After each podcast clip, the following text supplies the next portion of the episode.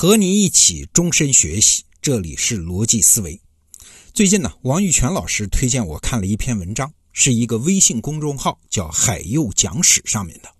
那作者呢，应该就是一名叫海佑的老师了。这文章讨论的是汉初名将韩信的一次战役。哎，看完之后给我开了一个很大很大的脑洞啊！这次战役叫井陉之战，名气是大的不得了。为啥？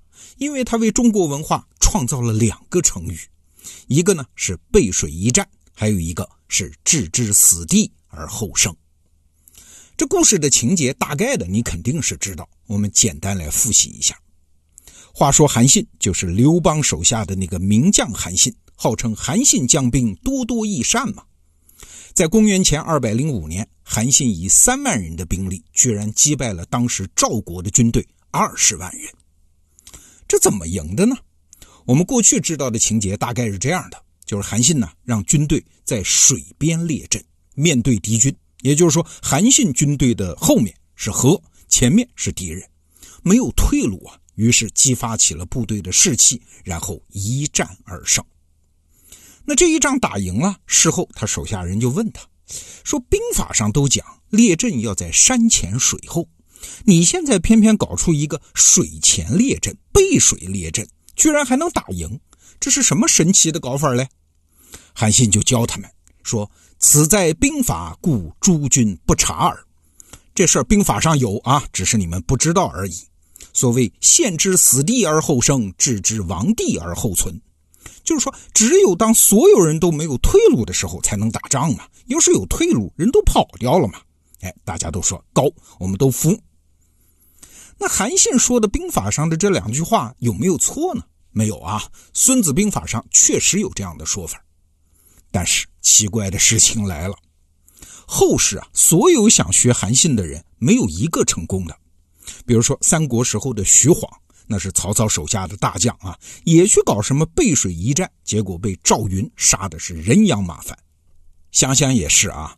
绝大多数人如果身临绝境的话，哦，前面是敌人，后面是河，那恐怕第一反应是惊慌失措呀。这人得有多大的勇气？这时候还能拼死一战呢？实际上，冷兵器时代打仗拼的可不仅是力量，更重要的是士气。有句话叫“兵败如山倒”嘛，就是说一千名士气高昂的队伍，他完全可以屠杀几万人士气崩溃掉的军队。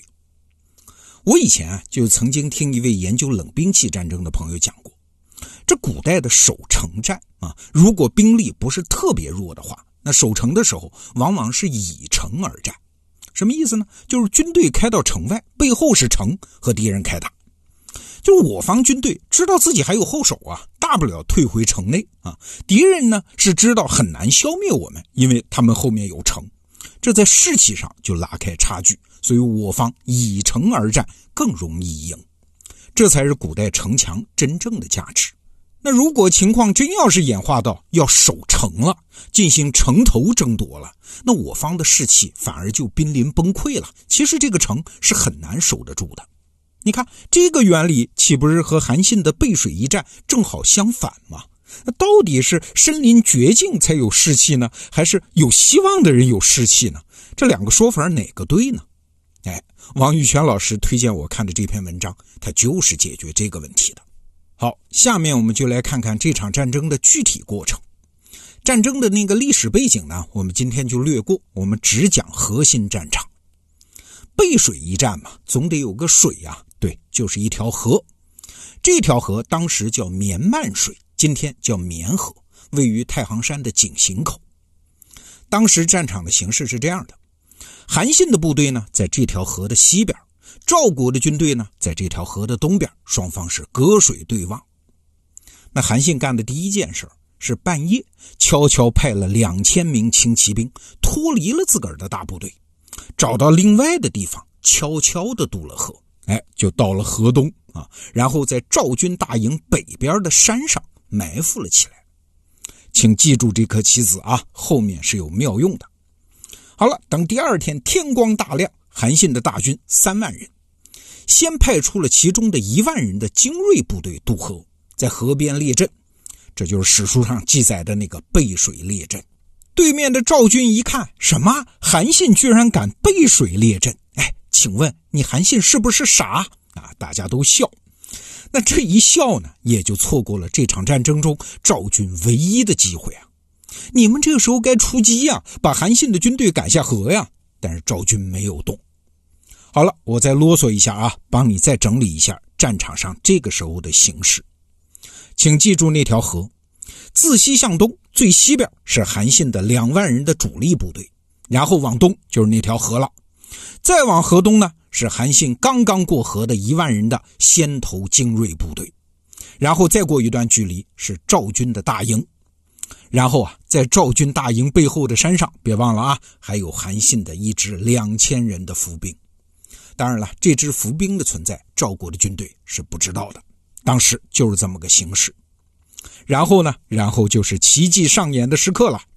这时候啊，韩信的主力发动了。韩信压阵，带着他的主力两万人开始渡河。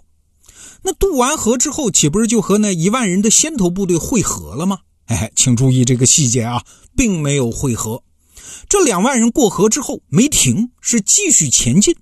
到了赵军的大营面前，开始列阵，然后求战啊，摇旗呐喊，打呀打呀。那先过河的一万人呢，没动啊，请注意这个细节，还在河边啊。这颗棋子后面还有妙用。好了，这时候轮到赵军的将领一看啊，那真是天堂有路你不走，地狱无门你偏来啊！你舍得死，我就舍得埋啊！我这儿是二十万大军，你韩信带了两万人就到我营前叫板，而且你还敢背河列阵，身陷绝地，犯了兵家大忌。那好吧，咱们出营打他。两军就开始正面硬刚，杀的是天昏地暗。赵军相对于汉军呢，数量上是占优势的啊，所以渐渐的汉军就落了下风。打不过嘛，就且战且退，一直退到了河边上。那请问这个时候发生了什么呢？哎，你看韩信留在河边那一万精锐部队，这个时候已经休息的差不多了，以逸待劳啊，他们就加入了战团。好了，赵军、汉军两边在河边就开打。这个时候，韩信就喊出了那句流传千古的名言：“说退无可退，诸军何不奋力而战？”好，让他们在这儿先打一会儿啊，我们把眼光呢从河边这个局部战场先拿开。看整个战场，这个时候整个战场上谁最难受啊？其实不是激战中的军队啊，而是那些在赵军大营中看家的那部分军队。毕竟赵国军队有二十万人呐，肯定要留一部分看家的嘛，算是赵军的预备队吧。他们一看，只要再加把力，韩信是肯定完蛋，能把他赶下河呀。再说了，这功劳再不抢就没了呀。于是赵军的这部分看家的军队就倾巢而出，下山摘桃子去了。那你应该想到这个时候发生什么了啊？还记得我们前面讲的那颗棋子吗？韩信提前埋伏在赵军大营后山上的两千轻骑兵，这批部队要上场了。你想，赵军大营这个时候几乎是一座空营啊，两千人足够拿下了。好了，拿下之后，迅速拔下赵军的旗帜，然后换上了汉军的旗帜，然后大喊：“赵国已灭，赵王已成俘虏。”这当然是虚张声势了。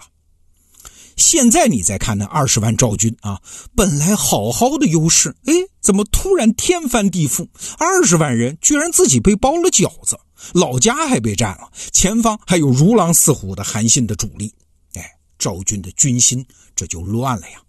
前面我们讲过啊，冷兵器时代的战争，士气是关键。一旦军心不稳，这军队越多，崩溃的就越厉害。后面的事儿就发生的很自然了。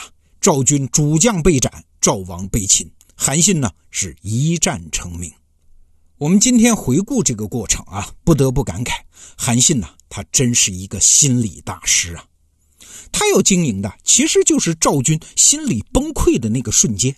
因为二十万大军一旦军心崩溃，后面呢就是砍瓜切菜一样的屠杀呀。那怎么让他崩溃呢？怎么达到这个瞬间呢？哎，要让赵军意识到自己被前后夹击。那怎么才能前后夹击呢？毕竟赵军有绝对的人数上的优势，三万人怎么夹击二十万人呢？哎，关键是要把赵军骗出大营。那怎么骗出大营呢？必须让赵军看到全歼韩信部队的希望。所以啊，前面我们讲的什么短兵相接，什么且战且退，什么背水列阵，所有这一切都是为了让赵军出来大营而演的戏呀。当然了，这么做也是有风险的啊！万一韩信这边自己退兵的时候，这边的军队士气不稳，先崩溃了怎么办呢？所以啊，先过河背水列阵的那一万精锐就是保险啊！以逸待劳的一万精锐生力军，就像一块钢板一样，稳住了自己这一方的局面。你看，韩信这个算计，那是环环相扣，算无一策。韩信真名将也。今天啊，我给你介绍这篇文章，是想说我自个儿的两个感慨。第一，不要相信什么精神胜利法，表面上看到的是一两句话、一两个口号激发出来的精神力量。如果它真的有用，真的能赢，那背后一定有一些深藏不露的东西啊！打鸡血喊口号不是没有用，但是更重要的是要在精心规划的布局上，它才能起作用。那第二呢？不要相信那些高度概括和抽象的经验。韩信其实事后呢，并没有说谎，他说置之死地而后生。但是，如果没能深入现场、深入细节，那怎么个置之死地呢？又是怎么个后生的呢？哎，你只听了一句，其实我们什么也学不到啊。好，这个话题我们就聊到这儿。逻辑思维，明天见。